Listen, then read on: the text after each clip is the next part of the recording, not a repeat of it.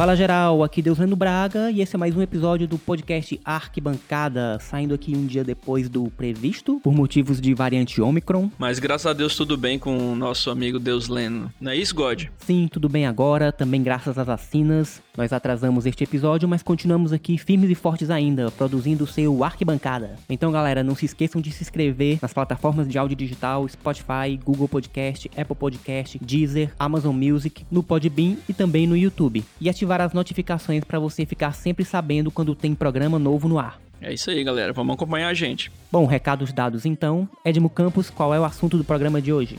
Bom, pessoal, hoje a gente vai falar com o Tiago Costa, skatista profissional piauiense, grande ativista desse esporte e estilo de vida, que nasceu do surf, conquistou o mundo e foi o grande sucesso das últimas Olimpíadas no Japão. Muito bem, hoje o papo é sobre esporte, estilo de vida e o papel do urbanismo na difusão do skate. E galera, continuem se precavendo contra a Covid e vacinem-se. Muita saúde a todos e vamos ao nosso programa. Vamos lá.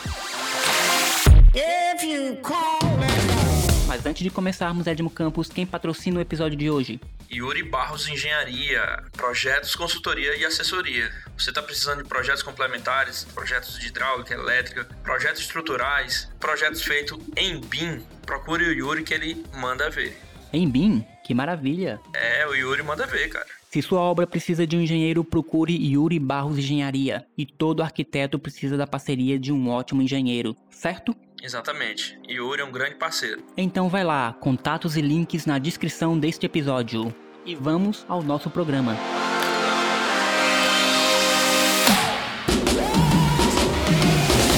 Agradeço o convite, é um privilégio estar conversando com vocês, Deus Leno, Edmo, um grande amigo. É, sou o Thiago Costa, tenho 38 anos. Eu sou o primeiro e até agora sou o único skatista profissional do Piauí. Empresário também, trabalho no ramo do skate, tem uma skate shop. Sou presidente da Federação Piauiense de Skate também. E, mano, eu faço muito corre, assim, um pouco de tudo.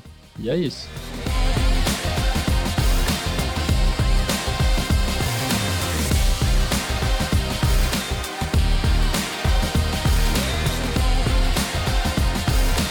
A tua história se confunde com a história do skate no Piauí, né, cara? Cara, a gente tem muita história para contar, né? É, eu sempre falo que eu não escolhi estar tá onde a gente tá hoje, porque o skate a gente costuma praticar primeiramente por hobby, por diversão, por admiração, curiosidade, que foi o meu caso, né? Que eu morei em Brasília em 98 e aí foi o primeiro contato com o skate mesmo, né? Você foi morar em Brasília, mas você é piauiense. Pois é. Eu sou natural de Teresina, sempre morei aqui na Zona Leste, no bairro Ninga. Fui para Brasília, numa aventura da minha mãe, bora fora e tal. Dá um tempo, a gente morou em 98 e 99 em Brasília. Em 99 eu comecei a andar de skate. Foi meio que um marco pra minha história. Porque eu era um moleque revoltado e tal, né? Pichação lá em Brasília. Você também foi era, da Arte pichava. Queria ser pichador, revoltado e tal. Mas era um cara de um coração bom mesmo. Não era aqueles moleque que queria fazer o mal e tal. Só curiosidade mesmo. Sempre fui curioso. E eu sempre passava pro colégio e via um moleque andando de skate na quadra do condomínio. E eu tinha muito amigo que os caras roubavam, né? Eu assaltava e tudo. E aí eu, ei, cara, eu tô afim de um skate. Tem um moleque andando de skate ali. Pega aquele skate pra mim que eu te dou uma bermuda. Olha as histórias, né? Pois é. Aí ele gostava muito de uma bermuda que eu tinha da marca Ciclone. Começou assim. E aí o cara, enfim, pegou o skate, eu dei a bermuda pra ele e foi meu primeiro skate. E eu me envolvi com várias coisas erradas. E aí, a partir do skate, quando eu conheci a galera do skate, as amizades do skate, foi que eu realmente decidi mudar como eu te falei, não era um cara ruim, assim, não era um moleque ruim. Era alma boa. Tinha uma alma boa, tinha uma coisa boa aí. Sangue bom. Sangue bom. Era adolescente revoltado. É, coisa de adolescente que quer se identificar com alguma coisa, que quer, né, mostrar, provar pros amigos e tal. Bebia, fumava, pichava. E aí eu guardo isso pra mim não como um orgulho, mas como uma parte da minha história que hoje a gente é bem ao contrário disso, né? Bem um avesso mesmo disso tudo, que como começou, né? E aí eu sempre tive um limite. E quando eu encontrei o skate, eu nunca mais fiz mais isso. Virou um atleta. A gente nem fala que a gente é um atleta mesmo. A gente é indisciplinado demais no skate. A única coisa que a gente quer fazer é andar de skate. O atleta, ele precisa ter um treinamento, uma preparação paralela ao esporte. Uma academia, uma fisioterapia, um preparatório até psicológico, aquele acompanhamento todo. O skatista não tem isso. O skatista, ele é um cara da rua, a roupa que ele anda de skate é a roupa que ele vai faz outra coisa, o tênis é o que ele vai pro supermercado, vai pro médico. É um estilo de vida mesmo, entendeu? Thiago, então você conheceu o skate em Brasília, mas como foi o retorno pra Teresina? Pois é. E meio que nesse reflexo das coisas erradas que a gente tava aprontando lá, eu e meu irmão, né? O cúmplice. É, e aí a minha mãe, não, tem que voltar, tem que voltar que o negócio tá ficando sério. O menino tão danado. Tão danado e eu não tô dando conta. E aí a gente pegou e veio embora, né? Em 99 a gente veio pra Teresina e eu não conhecia ninguém, cara. Minhas amizades antigas, assim, todas sumiram, né? Foi questão de dois anos. Aquela bola que tinha na rua não tinha mais, sabe? Que a gente jogava na rua, né? No calçamento, arrancava os tampos dos dedos e tudo. Aquelas brincadeiras todas ali, se acabou em dois anos que eu fiquei fora. É muito rápido, pô. Eu percebi que as coisas mudam muito rápido. Fiz outras amizades, terminei encontrando um amigo antigo de escola, encontrei ele do skate. Foi o link, né? Das amizades. Você retornou com o skate. Não, o skate quebrou lá. Eu voltei sem skate. Fiquei meio que procurando onde que a galera andava aqui em Teresina. Aí veio a Praça do Jó, que é o Auxílio Lago. Mas já tinha toda aquela estrutura? Não, toda a estrutura não. Só tinha o piso, que eu acho que na época o prefeito era o Firmino, né? O Firmino governou quase uns 100 anos É. aqui em Teresina.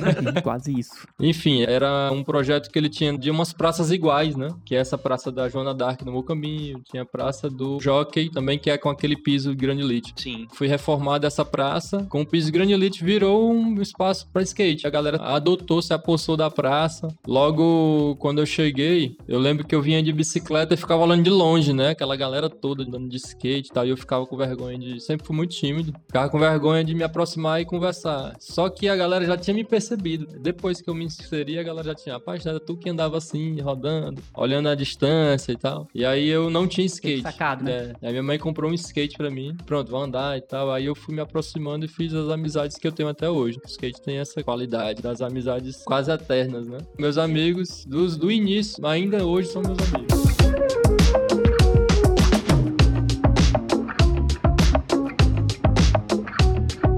Cara, eu fiquei surpreso com o número de praticantes de skate no Brasil. É o segundo maior esporte. Teve uma pesquisa da Datafolha 2015, se eu não me engano. É o esporte mais praticado do Brasil. Em crescimento, né? É o que mais cresce. Sim. Determinaram como o que mais cresce.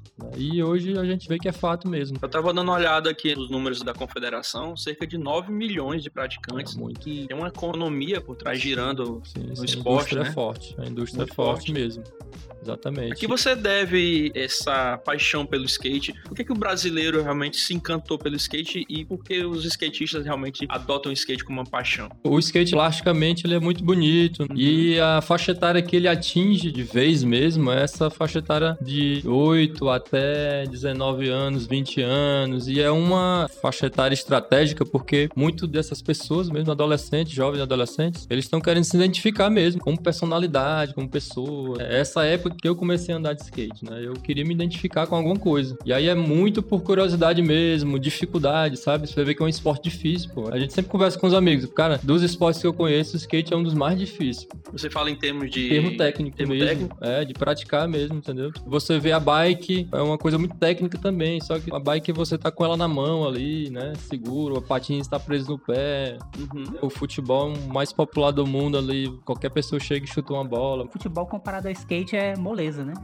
É, moleza. Só que tem a parte técnica do futebol também, então é muito amplo, né? Tem a galera que faz os dribles e tal, aquele equilíbrio da bola ali é dificílimo, pô. Aquilo ali é dificílimo, mas É a modalidade freestyle. é, a gente avaliando o skate é um negócio muito louco, assim, muito difícil. Isso é desafiador, né? Pra quem é jovem, então quer buscar desafio, o skate é perfeito.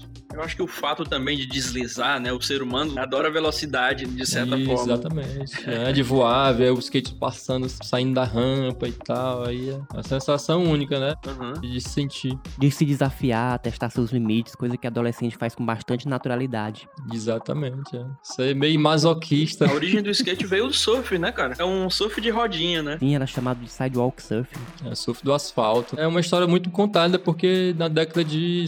Década de 50. É, nos Estados Unidos. Estados Unidos, né? E na época de ondas baixas e tal, eles arrancaram os eixos do patins, aquele que é quatro rodas, né? Não é o inline que é hoje também muito praticado, mas é aqueles que tem o eixo mesmo, que é- até hoje é igual do skate. Tem um amortecedor, a- toda a estrutura do patins quatro rodas. Sim, sim, aquele patinzão clássico, né? É, o classicão que tem um freiozão na frente. Eles pegaram as rodinhas Arrancaram, e é, eles arrancaram o eixo né? mesmo. Arrancaram da bota, colocaram num pedaço de madeira e aí foram meio que simular o surf no asfalto.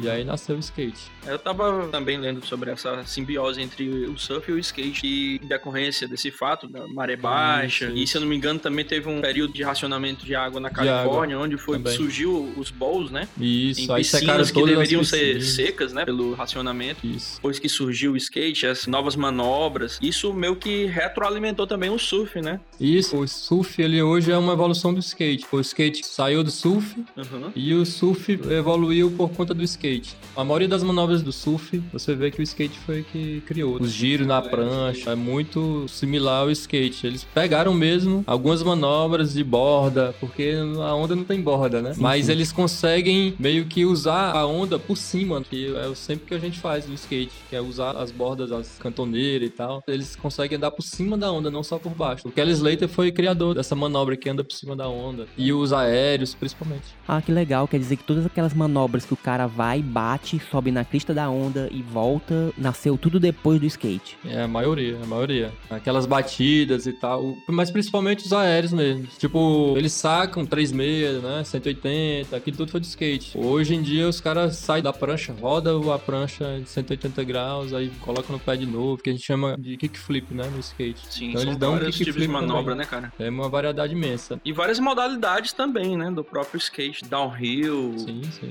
É muito grande, pô, variedade enorme. Dentro do downhill tem o speed, né? O downhill, explica pra quem não conhece. O downhill, ele é aquele skate que você desliza mesmo as rodas. Desliza não só roda com a roda, mas você desliza em torno do seu eixo. Aham. Coloca a mão no chão e tem Ah, um você vem de descendo proteção. uma ladeira. Ladeira, tem que ser na ladeira. Primeira vez que eu vi skate na minha vida foi na televisão, né? Em filmes dos anos 80. Sempre assim. E, se eu não me engano, algo como downhill. né? É, geralmente, os filmes traziam o skate como uma espécie de meio de transporte, né? A criança, o adolescente pegava o skate e se deslocava até a escola, tem o De Volta pro Futuro. É o Martin McFly indo pro colégio de skate, pegando carona nas caminhonetes no caminho, né? Isso, Isso, eu me exatamente. lembro bem do filme.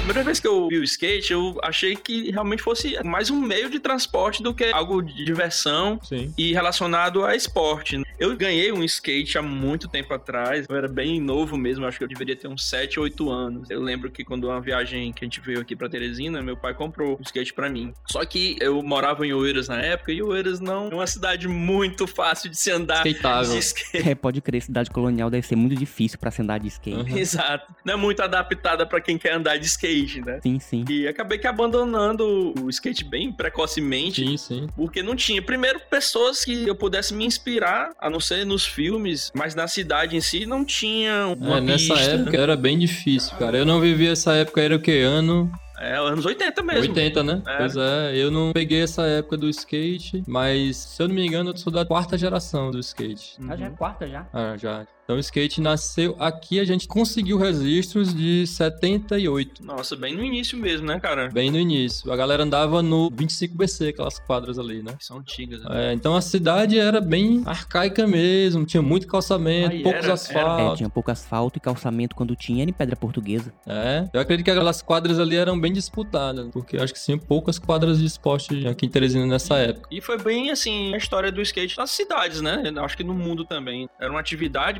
praticada dentro de um espaço destinado a um outro tipo de esporte ou atividade, né? É o que acontece hoje com a bike, por exemplo, né? São espaços que dá para ser utilizado. Como o skate usava a quadra por causa do piso liso, Uhum. a bike hoje ela usa a pista de skate porque não tem uma pista específica para bike. Patins usa, mas skate park também não tem um específico, porque as dimensões são outras, né? O grau é outro, o raio é outro, né? O- os caixotes são mais extensos para bike e patins. Patins. Então o skate é bem mais reduzido, as coisas mais rápidas. E aí a gente usava a quadra, né? Até hoje a gente usa quando tem alguma coisa diferente só da quadra. Por exemplo, tem uma arquibancada do lado que tem um banco, um, dois, três que a gente sobe, pula pra quadra e tal. É onde entra a parte da arquitetura, que a gente procura sempre andar na rua. Não vai existir essa questão do skate sair da rua, você pode ter 500 pistas de skate, uhum. 500 espaços destinados para prática do esporte, mas sempre vai estar nas ruas, né? Porque é a origem, é a origem do esporte. E é a origem que está totalmente ligada aos centros urbanos modernos. É um esporte que precisa de concreto, de uhum. asfalto, de pisos rápidos e de espaços urbanos amplos. Encontra muita dificuldade em cidades como eles, por exemplo, que é colonial. É verdade. E é isso.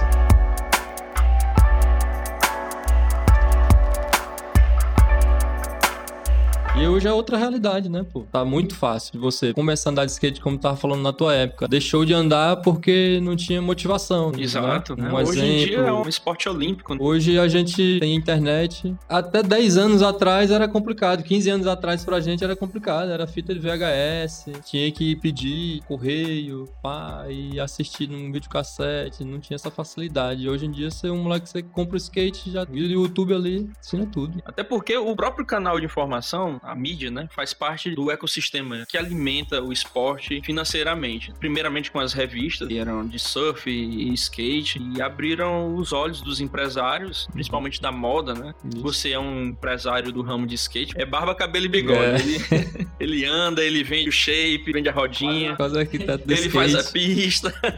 então, a mídia é importantíssimo para o esporte como um todo. Com certeza. E agora, sendo um esporte olímpico, entrando primeiramente como experimental, mas já se sabe que vai perdurar. Então isso Não abriu volta, né? portas. Né? Acredito que o legado vai durar bastante, né? E é fruto exatamente desse crescimento orgânico, né? Nas periferias, nos jovens. Eu comparo muito esse boom do skate agora, como a gente tá vivendo hoje, e eu falo especificamente em Teresina, mas o que a gente tá vivendo é o mundo todo. A gente tá uhum. vivendo uma repercussão mundial. O skate é medalhista por uma brasileira, por uma nordestina, que é a Raíssa. A Raíssa Leal, né? Maranhense, de Imperatriz. E isso repercutiu, cara, no mundo todo. A gente não tem noção. Eu converso muito com o pai dela, né? Com o Haroldo. Antes de tudo acontecer, a gente se conhecia já, se batia em campeonato. A Raíssa bem pequena. E ela evoluiu muito rápido. Um prodígio mesmo, ela, né? É, antes mesmo da Olimpíada, a Raíssa já era um fenômeno. E vocês esperavam esse sucesso todo do skate na Olimpíada e a gigantesca repercussão que foi depois? A gente tinha certeza que o skate seria destaque. O skate sempre é destaque por onde ele anda, né? Chama atenção, né, cara? Sempre chama atenção. Onde o skate passa, seja na TV, seja na música música, como o Chorão, né, o Charlie Brown, que foi um cara que levantou muito a bandeira do skate por anos. É verdade, cara. Ele levava o skate pro palco. Né? Levava, né? ele montava a pista de skate no palco, chamava os amigos skatistas para ficar andando enquanto ele cantava. Foi um cara muito importante para a história do skate. A gente esperava, sim, que o skate daria realmente um boom. Tanto que a comunidade de skate tinha até um certo medo, um certo preconceito pro skate entrar nas Olimpíadas e meio que se transformar em outra coisa, de uhum, perder porque é, ele é um estilo de vida, é, né? e realmente foi divisor. Pô,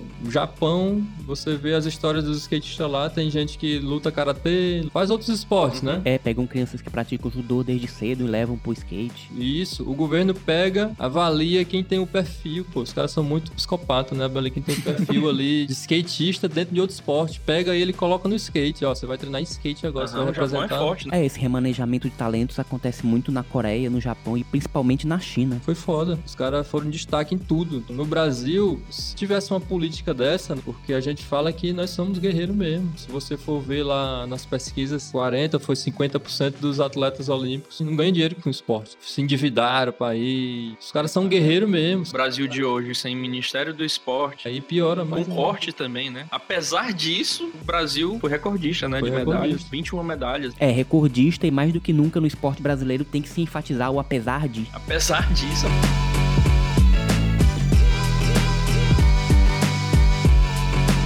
Tem uma história muito interessante, bem no começo, quando estava sendo definido se o skate ia entrar ou não e tal. A Confederação Brasileira de Skate, que é o órgão máximo do skate no Brasil, estava correndo o risco de perder esse direito. Nossa, cara, por quê? Por conta de documentação mesmo. A CBSK antes ela era irregular. Nossa. A Confederação Brasileira de Patins, CBHP, Hockey e Patins. Eles entraram de cabeça nisso, aproveitaram a situação, chegaram a brigar mesmo, que, que o, queria o patins porque é verba, né? Sim, cara. Porque assim, os skates brasileiros não iam competir, ia boicotar. Nossa. E aí, no desenrolar da história, na época, o Bob Burnquist, ele se prontificou a contribuir com isso, né? Porque como Uhum. ele é uma personalidade, aí ele entrou, a gente vai atualizar toda a Confederação Brasileira de Skate, injetou grana. O cara perder vaga na primeira participação do skate em Olimpíadas por conta de problemas na confederação ia ter sido um tiro no pé, viu? Ia ser demais. Perda enorme para um país, né? É, se reuniram, injetou uma grana, pagou todas as contas, parcelou as que ficou aí até hoje estão pagando pra regularizar. Ele foi presidente da Confederação Brasileira na época. Aham. Pra poder dar um respaldo maior. Então a gente deve muito também a essa imagem do Bob, essa É, o atitude Bob dele. é um ídolo, né, cara, no esporte. Eu lembro muito bem dele. Ele é o rei do X Games, É, né, ele cara? criou a mega rampa, né? Junto com o, Nossa, é fantástico, cara. com o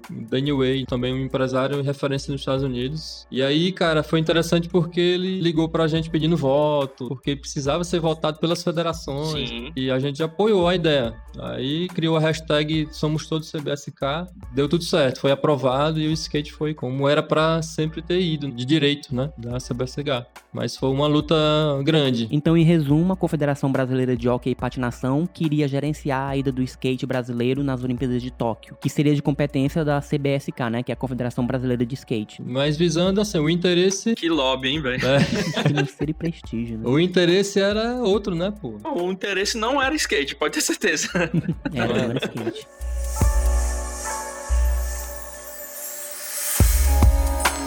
Tiago, cara, e como foi essa seletiva pra escolher os atletas brasileiros? A seletiva nordestina foi um impasse grande porque Piauí sempre manda pelo circuito piauiense durante o ano, né? Uhum. Como não teve evento algum por causa da pandemia e tal, essas restrições sanitárias, a gente abraçou a ideia do nordestino mesmo, né? Tá, tinha uma brecha e a gente sempre foi meio que solidário, porque às vezes o Pará não tinha seletiva, não tinha circuito, não tinha ranking, às vezes o Maranhão também não. E aí a gente, não, vamos fazer a nossa etapa aqui, vamos abrir vaga pros dois estados, mais dois estados. que A gente colocou como nome Seletiva Meio Norte para dar direito aos competidores também a entrar nessa luta pela vaga Pela no vaga circuito brasileiro, Uhum. que tem também todo ano. E aí, a seletiva, a gente chegou a essa ideia do nordestino, onde a gente realizaria essa etapa valendo todos os estados no Nordeste. Entendi. E aí a gente abraçou, cara. A gente caiu de cabeça. O governo do estado deu toda a estrutura, palco, cadeira, tenda, reformou a pista. Então nessa seletiva aí, foi onde a Raíssa se classificou? Não, aí a Raíssa, ela nem participou. É, ela foi buscar a vaga dela via campeonato mundial, lá em Roma. Ela nem Nossa. participa dessa ralé, não. É a fada, né? É estrela mesmo. E aí, tá gostando do episódio? Vamos fazer uma pequena pausa para o nosso último patrocinador e voltamos em seguida. Lux, soluções visuais, portas, brises, fachadas em geral. Todas as estruturas que você precisar em ACM Bond, a Lux é especialista. A Lux também é especialista em estruturas de comunicação visual para postos de combustíveis. Você que está fazendo seu posto de gasolina, procura a Lux Soluções Visuais. Eles têm soluções para estruturas e toda a parte de comunicação visual. Pode procurar a Lux. É isso aí, e mais detalhes sobre Lux Soluções Visuais na descrição desse episódio.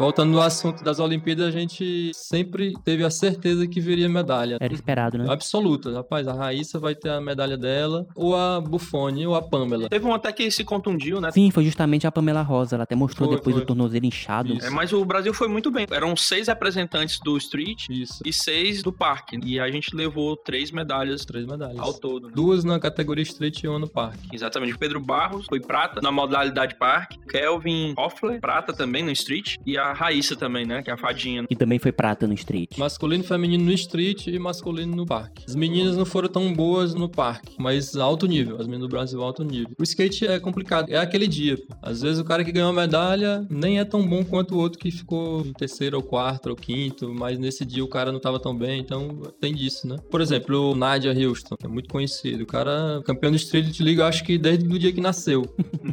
então já tá até chato assistir. Cara chato. Cara chato pra ganhar ganhar de novo, tá ligado? e o cara não teve chance nas Olimpíadas, pô. Ele meio que foi seguro, medalha era dele e tal. E foi um cara dos Estados Unidos que ninguém esperava, né? É, ninguém esperava que ele fosse ficar sem medalha. Ah, meu irmão, mas acontece. É, acontece. Às vezes um problema psicológico, Claro, pressão, é. primeiro ano olímpico. Tem isso, né, cara? Pois é, esporte é isso. Não somos robôs, não é programado. E a pista também era nova, nunca tinha sido usada em competição. Aquela pista ela estava pronta na primeira data das Olimpíadas, porque teve esse adiamento. É no Do caso ano da pandemia. 2020. É, de 2020 passou pra 2021. Já. Eu não sei se estava sendo usada, né? O centro olímpico, eu acho que não. Na minha opinião, como eu acompanho essa questão de construção de pista, eu achei muita coisa. Não sei se você percebeu que ela foi muito pouco usada. Sim, não dava pra usar tudo que tinha nela. né? É, não teve assim um link de um obstáculo com o outro. Ficou muito vago, ficou o pessoal usando ela só no centro. Aham. No street, não, como é bem menor, precisa de uma distância mais próxima de uma transição para outra, mas ela foi bem usada. Então, com esta pista do parque nas Olimpíadas sendo muito extensa, isso deve ter provocado uma mudança na maneira como os atletas estavam acostumados a planejar a volta deles. Sim, sim. Porque tem assim, os skatistas que são referência, eles são seguidos. Sim. A parte mais usada são as partes mais altas. Uhum. Corrimão mais alto, escada mais alta, borda mais alta, que consequentemente vai valer mais pontos, que é mais complicado de andar. Mas falando da forma de competição, as Olimpíadas ela veio trazendo também um padrão, né, para ser seguido pro Brasil todo, pro mundo todo, na verdade. Duas voltas de 45 segundos, você tem duas chances de fazer uma volta, valendo a melhor volta. Então você pode arriscar em uma volta e outra você pode fazer o feijão com arroz ali para garantir a pontuação. E aí depois disso você tem cinco chances de fazer manobras, isoladamente. Então você vai em um lugar, pode ser Manobras qualquer lugar da isoladas, né? pista. E aí você tem essas sete notas, vai ser excluída três, piores notas. Então você tem a chance também de, por exemplo, a volta não valer nada, porque você não é muito bom em volta, mas é muito bom em manobras isoladas, Aham. né? E aí você arrisca tudo nas manobras isoladas e fica Legal, aqueles cara. pontos. A gente já fez a seletiva nordestina de skate que teve no final do mês de novembro, que a gente fez na Poticabana. Uhum. A gente já colocou em prática esse estilo de competição. Então vai ser um modelo, né? É um modelo. E aí, inclusive, o Street League, né? Que é o maior campeonato do mundo. Eu acredito que até a organização foi contratada para não ter erro, né? Nas Olimpíadas. Então, foi um padrão já que estava sendo seguido e nas Olimpíadas já fidelizou isso. Ah, legal, cara. Eu queria que tu falasse um pouquinho, Thiago, como são essas modalidades do skate? Porque foram escolhidas essas duas modalidades. Pelo que eu entendi, é que a modalidade parque condensou algumas modalidades, como o Ralph, né? Isso. O parque, ele é uma fusão do meio que do bowl com o Ralph. Uhum. E com um pouco do street também. Então ele teve essa fusão. E foi crescendo rápido. Começou essa ideia com a família do Pedro Barros mesmo. Aham. o André Barros. Meio que eles fizeram essa fama toda no sul do Brasil ali e que explodiu pro Brasil todo. Mas ele já tinha essa visão dos Estados Unidos. Meio que começaram junto essas coisas. Como a gente tá falando, o meio de comunicação ele dissemina muito rápido as coisas, né? Então quem tem uma visão e tem o equipamento, né? Tem toda a facilidade já sai na frente. Então os primeiros campeonatos de parque foi no fundo do quintal dele. Tem um grupo de skatista e tal. A galera nasceu lá. E o cara ainda ganha medalha, né? O cara é foda. Então, nas Olimpíadas foram escolhidas essas duas modalidades. É. Street e o parque, né? O street é o mais popular. Sairia na frente por ser o mais praticado do mundo e tal. E o parque teria que ter também. O street, pra quem não conhece, explica um pouquinho como é que é a modalidade street. É o que o pessoal chama de plaza também? É, o street é uma simulação de obstáculos de rua. Aham. Onde tem escada, onde tem corrimão ao lado Caixote, da escada, né? tem os caixotes que são as bordas que começou andando no meio fio, né? E as bordas foram aumentando. E aí tem borda de escadaria, a rampa de carro, né? De deficiente, nessa acessibilidade, tudo. É tudo junto dentro de uma quadra. Simulam também aqueles bancos de concreto de praça. É, tem os bancos e tudo. Simulação de rua, Rua né? mesmo. Você pode ver um hidrante no meio de uma pista de skate. Você não vai entender um hidrante dentro da pista de skate, mas é pro cara pular ali, né? Você vê aquele que chama de curral, que é aquelas rampas de deficiente, fechando pra dar o acesso pra porta. Então a rampa passa por cima do curral ou desliza no corrimão do curral. Ah, então esse é o street. O parque é uma mistura do bowl com É transição. a transição. Transição, O bowl, exatamente. pra quem também não sabe, quem não chegou ainda, é aquele... É um buraco, é uma bacia. Sim, é uma semicircunferência. O bowl em si, ele é uma forma de uma bola mesmo. E aí tem o Banks, o Tribanks, tem o Flow, tem uma variação grande, né? E aí eles adotaram o nome dessa modalidade como Bowl Park. E aí ficou como nome bem abreviado como parque. Os bowls que eram justamente os formatos daquelas piscinas dos anos 60 e 70 Piscinas, da é. Califórnia, né? Com É, aquelas exatamente, bordas isso. arredondadas. As primeiras manobras de skate de transição surgiram nas piscinas, né? Aham. Foi o skatista Tony Alva, que ele que sacou, conseguiu tirar o skate da borda da piscina, sair da piscina, sem segurar no skate. Aí nasceu a primeira manobra, viu que era possível realmente voar no skate. E aí foi uma loucura. Na época a mídia caiu em cima mesmo, como é que o cara conseguiu, tipo hoje, como viralizar alguma coisa. E aí foi registrado como a primeira manobra de skate. E no solo, eles também já estavam conseguindo tirar o skate do som sem segurar, que é o ollie, né? O famoso Ollie, né? É, famoso ollie, que é a manobra mais básica do skate. Você bate no tail e aí chuta com o pé da frente pra subir a Cara, eu acho fantástico isso aí. Isso é o loucura básico. O física. skate gruda no pé, cara. Gruda, gruda mesmo. É impressionante. É incrível, cara.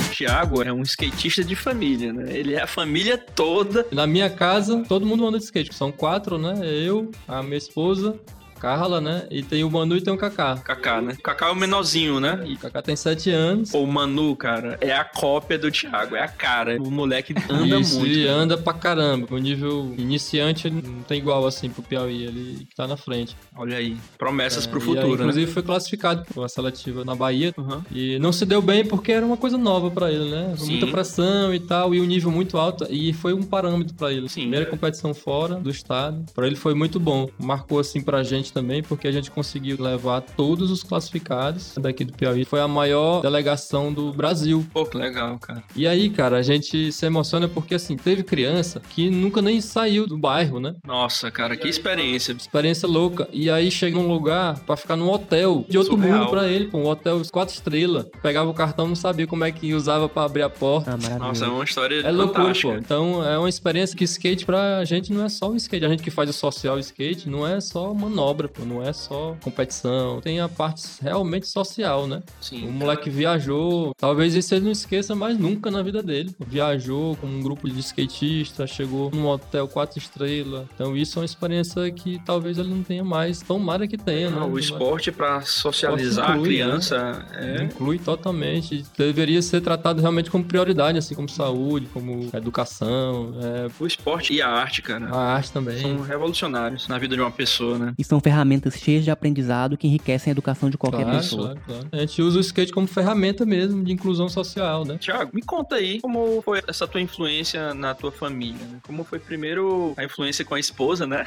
Obviamente, e depois com os filhos, né? Porque todos andam, né? E andam muito bem. Cara, e Como, como, é que é a falei, prática? Como é que é o skate no dia a dia? Você é empresário, a questão da prática também esportiva, né? Pra você treinar. quando eu comecei a andar de skate, que eu trouxe o skate de Brasília pra Teresina, Uhum. e aí minha mãe sempre me incentivou, né? Minha mãe tem um coração muito jovem, Pô, apoiou a gente e tal. E o respeito mesmo dentro da família a gente foi ganhando, primeiro como skatista, como prática mesmo, skatista que já foi sendo destaque, Com a turma do skate, né? Com a galera. né? com competições, eu sempre viajava, sempre me destacava em competições. E aí fui me tornando uma referência no skate. E aí foi começando a TV, jornal, sair no jornal e tal, e aí a família Tinha algumas revistas. revistas, né? De nível nacional também. E aí, de certa forma, começa aquela esperança. Ó, pois o menino anda de skate mesmo, ele é bom, né? Aí, Olha aí. olha aí, o menino é bom mesmo e tal. E aí a família foi olhando com outros olhos o skate comigo, na minha prática, né? Uhum. Aí veio a questão da associação. Eu me juntei com o Piva e a gente viu essa necessidade, porque a gente precisava se organizar como instituição. Sim. E a Carla sempre foi contadora, né? Sempre trabalhou nesse terceiro setor, sempre prestou serviço. E viajei para Belém com o Piva.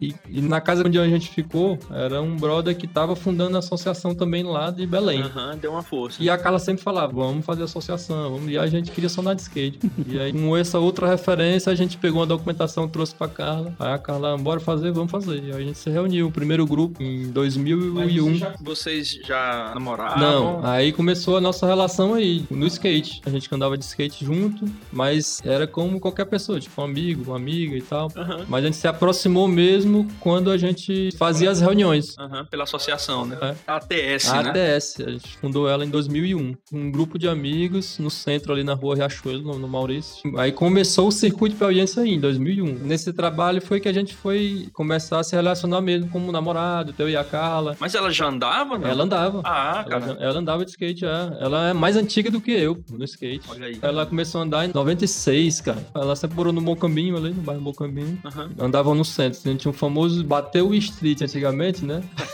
Hoje em dia a gente não fala mais, mas na época, como era poucos skatistas, todo mundo se conhecia. Se reunia na Praça do Cefete ali, que hoje é a IFP, né? Aham, lá tem uma escadaria, né? É, tinha a escadaria ali e tal. Aí tinha um circuito, que era o street. A galera descia pra Praça do Liceu e do Praça do Liceu da Praça Fonte Silva. Então era o street. Não tinha uma pista, não tinha praça, não tinha nada e era isso, nas Era o ruas raiz mesmo. mesmo, né? Era bem raiz. Aí eu cheguei bem no final disso, no final do street, porque já tinha a Praça do Jockey.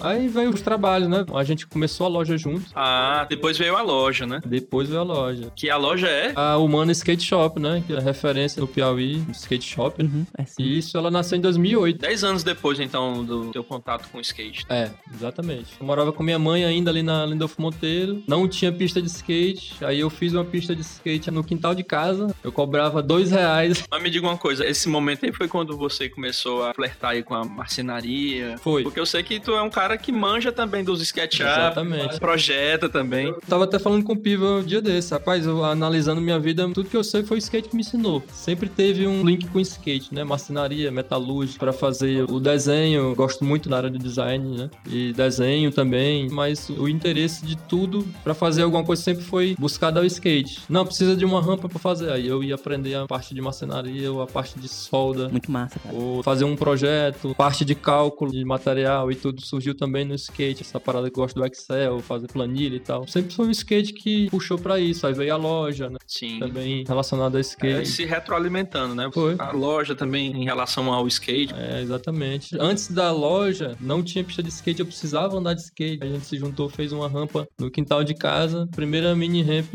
particular. Boa. Teve um grupo que se juntou pra ratear esse valor e a gente andava Mas isso era feito de madeirite, Madeira. de madeira? toda de madeira, né? Debaixo de um pé de sombra o dia todo, a gente acordava e andava de skate, e almoçava andar de skate depois. e a notícia correu, né? Pô, tem uma pista de skate na casa do Thiago. Meu irmão, aí a campainha direto, porque não tinha pista. Minha mãe, meu amigo, não dá certo não isso aí. Pô, toda hora a gente batendo aqui em casa. Concorrida essa pista. Aí, mano, mas vou cobrar dois reais. Aí ela, peraí, vamos analisar isso aqui. E ela que recebeu o dinheiro, né? Ela começou a deixar porque caía assim um dinheirozinho, dois, cinco, dez, vinte, trinta e tal. Aham. Não, pois vai, deixa aí. Depois veio a molecada mais na frente. Aí em 2010 veio o Manu. Veio o Manu junto com a mudança da loja, que a loja saiu do Jockey ali, do Bate Fátima, pro centro, em 2010. A Carla, você já conhecia, ela já andava. Mas como foi essa tua influência com os teus filhos, né? Principalmente o primeiro. Como é que surgiu? É, o Manu ele meio que foi crescendo dentro do skate. Eu acho que seria inevitável, né? Foi quase obrigado, porque a nossa relação totalmente. orgânico. Mesmo, realmente, é orgânico. Ele sempre me via com skate. Todo dia ele tava na loja do colégio, a gente pegava, levava pra loja em todo lugar skate, não tem como. pô. Ele poderia ter escolhido outro esporte. Mas aí ele, com dois anos, já começou a querer pisar no skate. Olha aí. Até brinco que ele aprendeu a caminhar e andar de skate junto. Cara, eu quero ver esse moleque nas Olimpíadas, viu? Vamos botar fé nele. trabalhar pra isso, né? E de certa forma ele foi crescendo com quatro anos, pô, ele já tava dando a manobra, tava pulando as calçadas, né? Nossa, e o coração? Como é que fica o coração do Meu pai? irmão, eu fiquei com medo dele cair, dele se machucar. Só que assim, é aquele sentimento de pai, né? Só que aí tem a parte do skatista, né? Não, ele tem que evoluir. Treinador, tem né? treina- é, treinador, exatamente. A rotina era sempre essa, né? Eu sempre ia andar, ele ia junto. Dei mais atenção pro Manu, porque tem o Kaká de 7 anos agora. O Kaká ele é mais calmo no skate, ele é mais Mais de boa. calculista, assim, ele gosta de ficar olhando pra depois fazer, ele não é tão jogado quanto o Manu. O Kaká não, o Kaká foi mais de boa, ele tá aprendendo mais com o irmão dele. E aí a gente vai junto e hoje a gente sai pra rua pra andar de skate junto. Legal, já tá competindo. cara. Tá competindo os dois também, é legal essa experiência. Você também já teve toda a vivência de marinheiro de primeira viagem com o Manu, né? Agora mais experiente com o segundo filho fica mais fácil. Pois é, cara. Aí ele já tá desenrolando sozinho, né? A evolução dele foi bem mais rápida. Começou cedo, mas deu uma parada. Depois, agora, dois anos pra cá, aí ele disparou a aprender manobra, a evoluir mesmo, de fato. assim. Nessa idade, eu até vejo que, por exemplo, eu pelo menos nem dou pressão, assim, pra aprender, pra evoluir e tal. Porque eu sei que esse período dele agora é o período que ele vai ter essa intimidade com o skate Como uma brincadeira como também, brincadeira né, cara? mesmo. E, tipo tipo assim, quando chegar realmente a hora dele evoluir, vai estar adiantado, na verdade. Sim. Vai estar bem adiantado com essa questão da aptidão. Então ele vai só aprender, só aprender. Precisa ter também esse lado prazeroso, né? De você Exatamente. Da diversão. De você manter o lúdico, né? E não transformar algo que é divertido em uma coisa que seja desagradável. Exato, exato. Quando ele não quer andar de skate, beleza, vou lá. Aí fica em casa. Tava vendo alguns relatos, né? O pessoal falando que tinha preocupação também das Olimpíadas quebrar essa aura do estilo de vida do skatista, do esportista urbano, essa onda de transformação do skate em um esporte olímpico, quebrar a espontaneidade da brincadeira mesmo, né? Esse cara? era o Do- medo do também. de vida, né? Aquele medo que eu tinha te falado antes do skate ser transformado em alguma outra coisa. Tem uma parte do público do skate que sempre foi contra o skate entrar nas Olimpíadas. E hoje a gente vê que tem gente sendo criada em laboratório para andar de skate. Na China.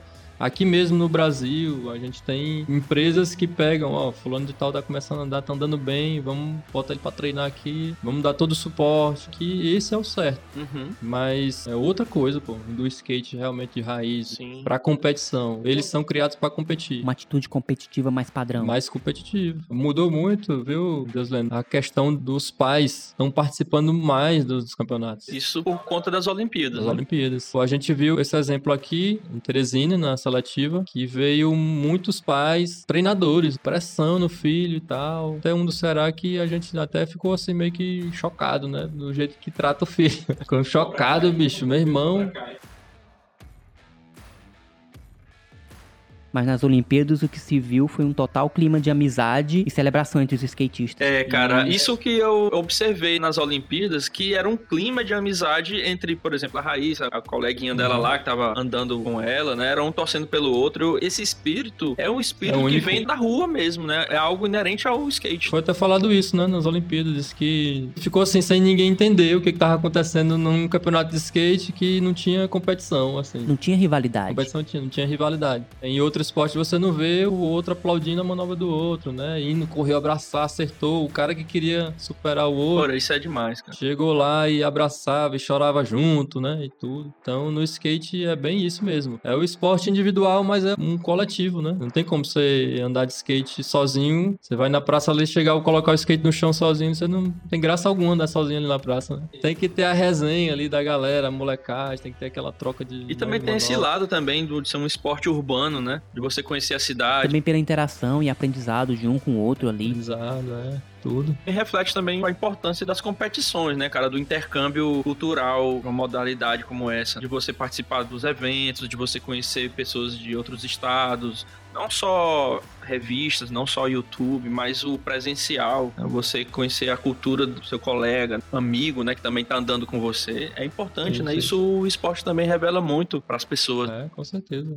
E é isso, cara. Eu acho que o skate ele tem muito a mostrar, assim, pro mundo, assim, competitivo, que o skate também não é só competição, né? Aham. O skate é bem união mesmo, é bem essa coletividade. E como eu te falei agora há pouco, sobre essas experiências sociais que a gente tem, que a cada dia a gente fica chocado com isso. Do moleque conhecer coisas que deveria ser normal, pô. Sim, sim. Né? Ir pro shopping, né? Ir pro cinema. E a gente faz isso. Às vezes faz umas reuniões, convoca algumas atividades, uma merenda, pô, um lanche. Uhum. Na escolinha do Piva, o moleque não tem nem que comer, às vezes, em casa e vai pro skate e fica por causa do É lanche. foda, Pô. cara. Esse tipo de coisa, né? E é isso. Na Lagoa do Norte, por exemplo, um caso isolado que a gente viu, a Lagoa do Norte São Joaquim, né? Porque hoje tem a Lagoa do Norte do Mocambinho. Uhum. No São Joaquim, onde tem a Plaza, que é a pista de skate que é uma das melhores do Piauí e a gente não usa muito, né? Por causa da violência. Lá no setor, né? É, pesado ali, São Joaquim. A gente tinha o projeto lá, voluntário, e, pô, um moleque de 12 anos, pô, o tamanho do Manu, um moleque armado, indo andar de skate. E a gente ficou chocado, pô. Mas arma branca ou. Arma mesmo, pistola. Caramba. Caramba, que absurdo. Meu Deus do céu.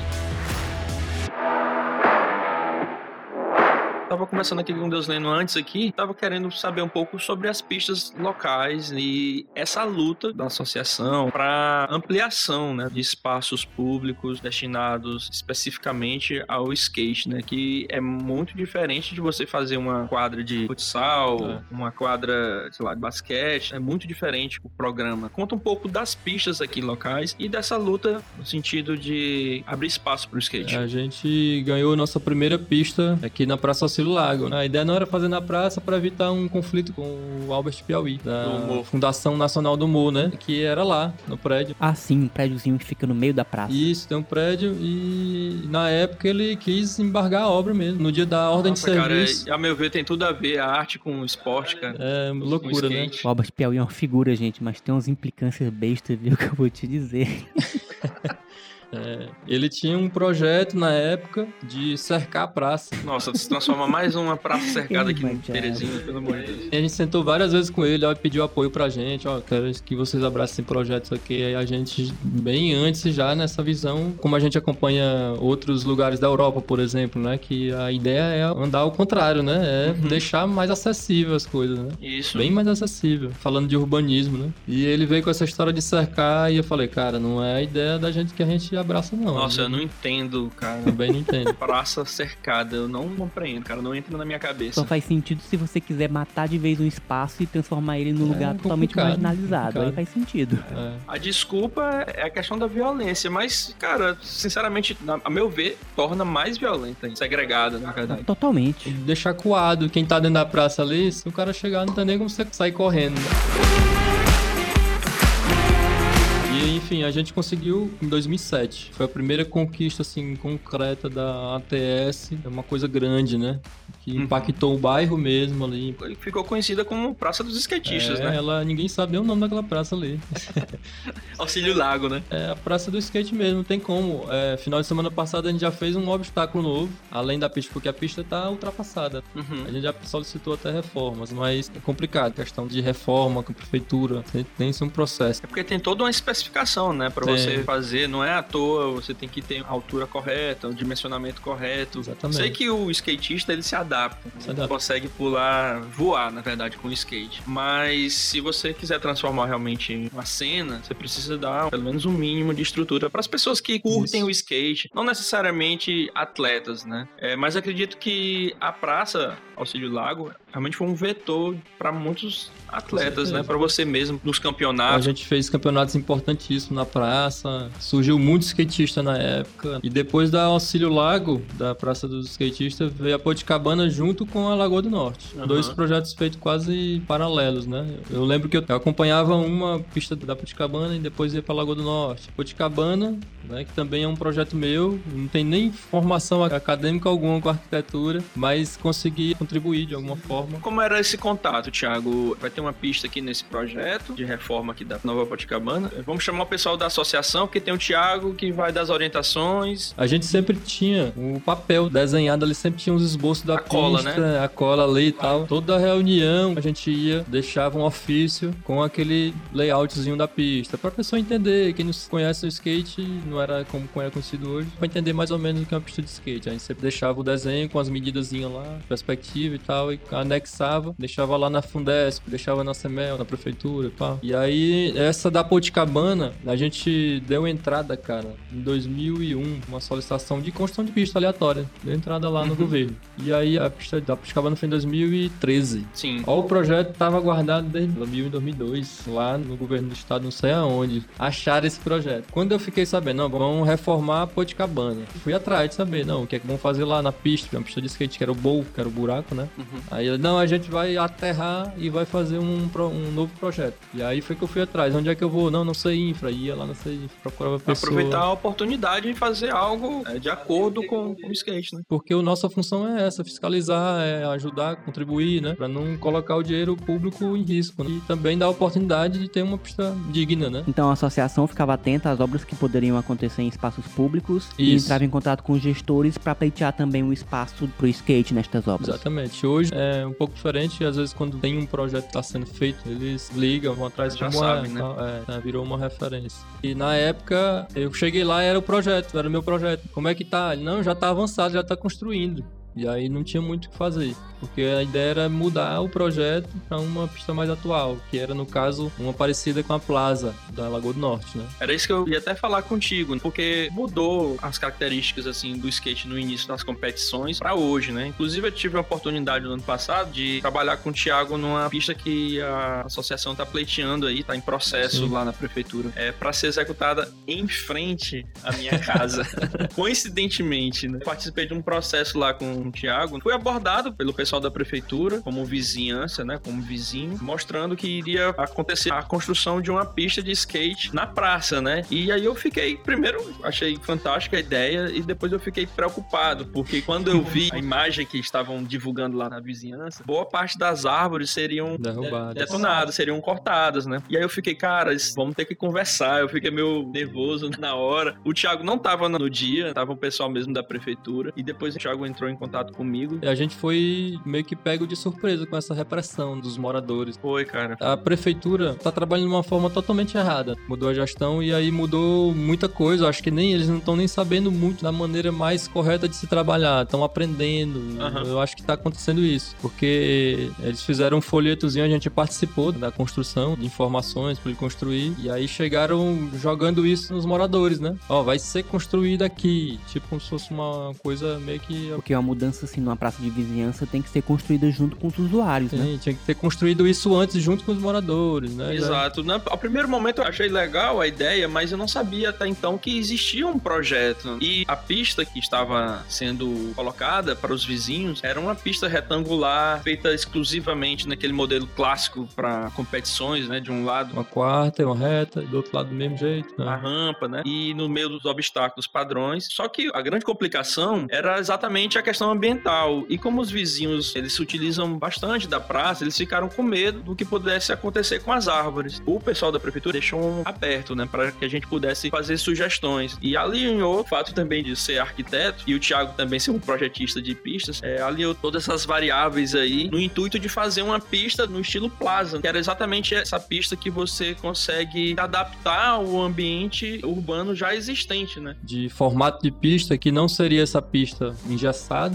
mas que a gente teria também não fugir muito da pista de competição. Uhum. E ali no espaço a gente conseguiu uma área que no projeto ficou muito bonito, né? Ficou muito harmonioso com as árvores, com o espaço que já tem, né? Que tem uma quadra do lado, né? Uma quadra de areia. Ficou muito bem encaixada, mas não ficou deslocado os obstáculos de um pro outro, né? Então ficou bem conectado os obstáculos. Dá pra fazer uma competição, inclusive a nível nacional, e dá pra fazer também um treino simples em lugares isolados, entendeu? Não fugiu muito daquela ideia que a gente tinha da plaza, tem uma interação com o ambiente, com a praça. Ele se integra, né, ao, integra. ao ambiente Legal. construído, praça já existente, né? Mas foi legal essa oportunidade que eu tive, foi bem orgânico, inclusive, falando novamente desse lado orgânico. Foi coincidências, né, cara? Na real mesmo, se o Edmo não tivesse entrado nisso aí, eu acho que tinha dado muita coisa errada ali.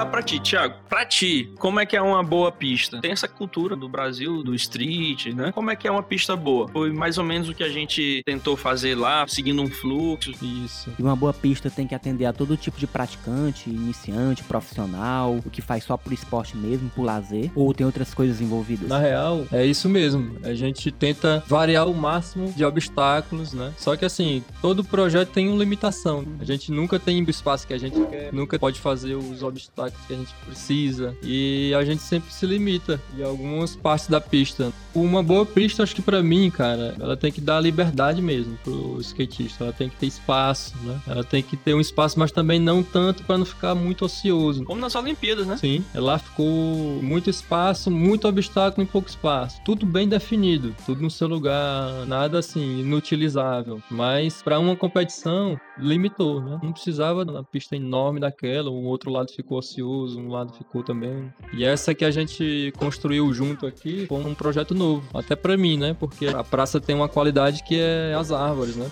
Pra gente é como se fosse o teto, um teto natural. Calculando ali, eu e o Edmund tava conversando um dia lá, vai ser sombra o dia todo ali. Principalmente à tarde, né, cara? Eu não sei como é que vai ser, porque sempre do bom a gente tem que também tirar o ruim, né? Eu não sei como é que vai ser aquelas folhas ali. Não sei se vai ter que andar de skate todo dia com a vassoura, Alguém vai ter que limpar. mas é o preço que vai pagar, que é dar uma limpeza. Também tô empolgado, cara, pela pista. Eu tô mais ansioso de deixar tudo redondinho, sabe? Porque o projeto eu sei que tá bom. O meu medo é a questão do orçamento. A execução. da execução, do orçamento, se vai dar, se não vai dar, porque foi tão rápido que a gente fez aquilo ali, porque acho que passou muita coisa despercebida, né? Cara, foi em uma semana, cara. A gente precisava entregar o projeto. Claro, era nível básico, né? Como quase todos os projetos públicos aí do Brasil. A gente podia chegar num nível de detalhamento até maior, né? O Belotti até falou, né? Pô, cara, se tivesse mais tempo, a gente poderia ter trabalhado melhor, com mais paciência, Mais né? Pra paciência alguns mesmo. obstáculos. Mais criterioso, né? Mais a gente vê criterioso. item por item e tal, rever, tá? conversar.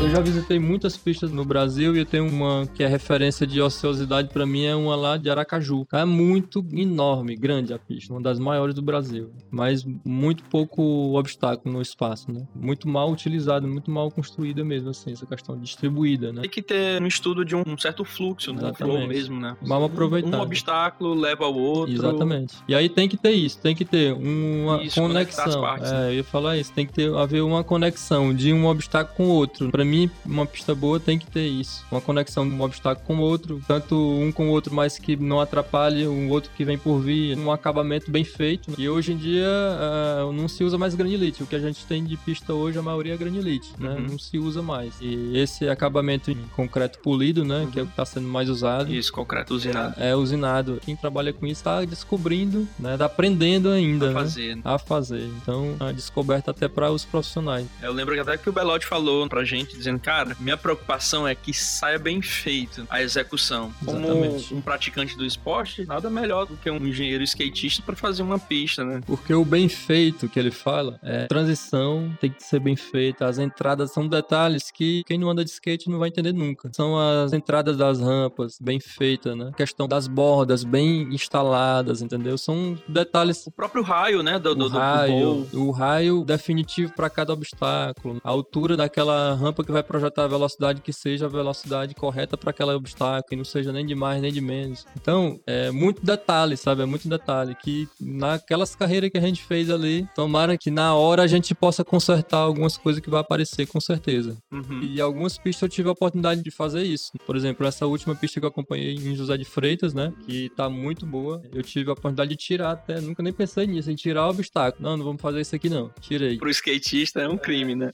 É um crime. Se falar que tirar um obstáculo, pra mim o menos é sempre mais, né, pô? É verdade, tem que lembrar também que não é só pra competição, né? Também é, pra recreação. E já ia falar Então isso. outras pessoas, várias pessoas vão usar ao mesmo tempo. Em José de Freitas eu pensei muito bem nisso, porque assim, é uma cidade que no máximo tem 10 skatistas. A maioria é iniciante, é mirim, é uma Sim. pista de introdução. Tem que ter essa consciência desse estudo, de onde é que está sendo feita As a pista. alturas, né? As Correto. alturas. Então lá tem a parte alta e tem uma parte baixa e tem a parte plana, que é para dar essa segurança primeiro no chão, dar uma iniciação e depois ele vai se aventurar numa rampa média ou pequena e aí depois vai para mais alta. né? Então tem essas opções lá. Por isso que eu escolhi também É, segurança e desafios para várias faixas de praticantes e habilidades, né? Exatamente. Porque assim, se for fizer uma pista um nível muito alto, vai ser difícil. Quem tá aprendendo a aprender de fato. Se motivar também, né? Motivar. Porque já desiste logo. Não, não consigo pular essa escada aí não, cara. Então vou, vou É deixar. verdade, cara. Não consigo descer essa rampa, eu não vou descer Toda uma. essa preocupação, né? Com quem tá iniciando. né? E no nosso projeto lá tem. Tem a parte baixinha lá, daquela parte lateral que é um cotovelo, né? E tem a parte que não tem o ferro no coping, que é que a gente chama de coping, que não tem o ferro na borda, que ela é uma introdução pra quem tem o coping, né? Então, o cara pra engatar num coping, ele não vai engatar logo de cara, ele vai primeiro sentir a rampa, o que é descer uma rampa alta e tal. Enfim, tem toda essa preocupação. É acabamento, transição, velocidade, acessibilidade, tudo isso pra mim tem que ter numa pista que é ideal,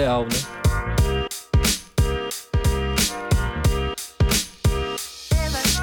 Essa pista ela vai servir também pra competições. Essa nossa aí, Essa futura. essa nossa aí vai. A Quem intenção sabe é surjam aí, né? Atletas olímpicos. Com certeza. A intenção é a gente trabalhar forte em cima dela, desses projetos sociais, que possam vir um projeto de competição mesmo, né? E fidelizar ela. E no futuro a gente até melhorar ela mesmo. Primeiro sair do papel, cara, e ter essa oportunidade de ter uma pista de skate na frente de casa, né? no meu caso. Vai ser muito legal. Vai ser muito presente aí, é um presente mesmo. Agora, quem sabe, né? Eu volte. É, é isso aí. Depois de 30 anos, É, já que eu não consegui no passado, Aí já é sabe, mais de 30. né? né? mais de 30. pelo cara. menos um surf skatezinho ali e tal, que não demanda muito Longboard. impacto, é um long, é. Eu gostaria de agradecer, Thiago, pela tua presença, cara. Você é um cara que eu admiro muito. Considero você realmente um guerreiro, cara. Um batalhador do esporte e do skate, independente de ser esporte ou não, né? Você leva o skate na veia. E queria muito que seus planos deem certo nessa verdadeira luta para desbravar espaços, tanto aqui em Teresina como no Piauí como um todo, e transformar a vida de muitos jovens, quem sabe tornar atletas olímpicos. Tô torcendo aí pelo Manu, pelo Kaká, todo mundo, a família do skate. Queria que você falasse falasse aí um pouco dos teus planos futuros, do que você imagina aí também para os teus filhos, qual é a meta a partir de agora, visar competições locais, visar as Olimpíadas. Conta um pouco do que está por vir, além das pistas. Eu que agradeço essa interação que a gente teve, né? E agora se aproximou mais por conta desse novo projeto da gente aí. Mais um filho, que eu chamo é de filho, né? A pista da Puti, da Auxílio, Lagoa do Norte, mais um filho para criar ali no José de Freitas, né? E aí tem essa que é especial, né? Eu agradeço as palavras. Cara, a gente tá batalhando muito para que esses planos deem certo. Cara, a gente tem uma perspectiva muito boa dentro do skate e vem junto com as Olimpíadas, né? Vem com esse trabalho que a gente já fez há ano, consolidou com a federação, de ter mais uma estrutura através da CBSK, ter um recurso fixo para a gente poder ter uma segurança de planejar e ter aquele recurso para pagar, ter essa garantia de eventos, porque a gente viveu a vida da gente toda tirando do bolso para realizar. Então eu, Piva, a Carla, Ramiro e os demais que estão com a gente nessa luta, porque a gente sabe que tem vários trabalhando, mas sempre sobra pros que tá lá na frente, né? Na linha de frente. Carregador de piano. É, e a gente, nesse ano, tem muita coisa boa para receber, é, falando de eventos, projetos sociais, né? Tem a Olimpíada também. Tem que lembrar que ano que vem já é pré-olímpico, né, cara? É, é a Olimpíada de novo. E o skate tá dentro, não tem nem pra onde massa, correr. Cara, né? demais. É isso. Muito massa mesmo. Valeu, Thiago. Obrigado por ter chegado aí junto para essa conversa, para esse bate-papo sobre skate, tua profissão, tua família e sobre essa missão social do esporte que tu abraça com tanto empenho. Valeu, cara, e que você tenha cada vez mais sucesso. Obrigado, obrigado, Deus Lendo. Prazer aqui estar com vocês. Valeu, pessoal. Um abraço.